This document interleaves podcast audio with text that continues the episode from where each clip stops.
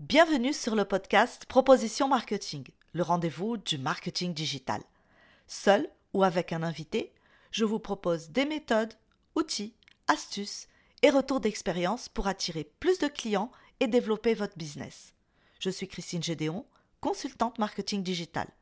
À la fin de chaque épisode, vous serez en mesure d'appliquer des actions immédiates pour obtenir des résultats concrets. Vous êtes entrepreneur, marketeur, business développeur ce podcast est pour vous. Soutenez Proposition Marketing, il sera votre meilleur guide. Abonnez-vous et laissez des étoiles sur Apple Podcast ou Spotify. Vous écoutez le podcast Proposition Marketing épisode 1.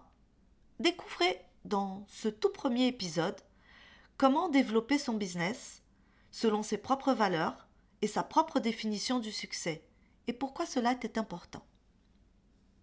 Il n'y a pas de recette miracle pour faire grandir son business. On ne peut pas faire un simple copier-coller car chaque entreprise est unique avec ses valeurs, sa mission et vision.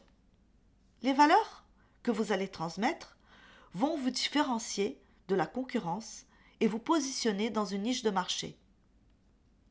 Et comment vous allez transmettre ces valeurs?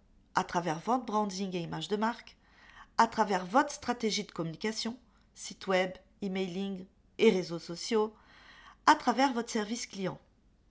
C'est de cette manière que vous allez transmettre vos valeurs et que votre clientèle pourra alors s'identifier et adhérer à vos produits ou services. Je vais vous donner trois exemples de petites marques françaises qui, à travers leurs valeurs, se sont démarquées de la concurrence. La première, c'est les raffineurs. Ils proposent une sélection de produits artisanaux de qualité allant des accessoires de mode aux objets de décoration. Ils mettent en avant l'artisanat local, la qualité des matériaux et le respect de l'environnement dans leur sélection de produits. Ils ont aussi une politique de transparence sur l'origine de la qualité des produits qu'ils proposent. Cette approche leur permet de se différencier de la concurrence et de fidéliser hein, une clientèle euh, sensible à ces valeurs. Le deuxième exemple que je vais vous donner c'est les savons de Joya. Ce sont des savons et des cosmétiques naturels hein, et artisanaux qui sont fabriqués à la main à partir d'ingrédients biologiques. Ils mettent en avant leur engagement pour la préservation de l'environnement et leur politique de transparence sur la composition de leurs produits. Ils ont également une approche éthique et locale, en travaillant avec des fournisseurs français, chouette, hein, et en favorisant la réutilisation de leur emballage. Cette approche, encore une fois, va leur permettre de se différencier de la concurrence et de séduire euh, une clientèle qui est sensible à leurs valeurs. Le troisième et dernier exemple, c'est euh, la maison FT. Ce sont des vêtements et des accessoires pour femmes avec une approche éthique et responsable de la mode. La maison FT, elle utilise des matériaux écologiques et durables tels que le lin, le coton bio et la laine d'alpaga. Et elle travaille avec des ateliers français aussi pour la production de ses collections. La marque, elle met également en avant l'esthétique et l'originalité de ses produits en proposant des pièces intemporelles et de qualité euh, très supérieure. Cette approche leur permet encore une fois de se différencier de la concurrence et de fidéliser une clientèle qui elle aussi va partager les mêmes valeurs.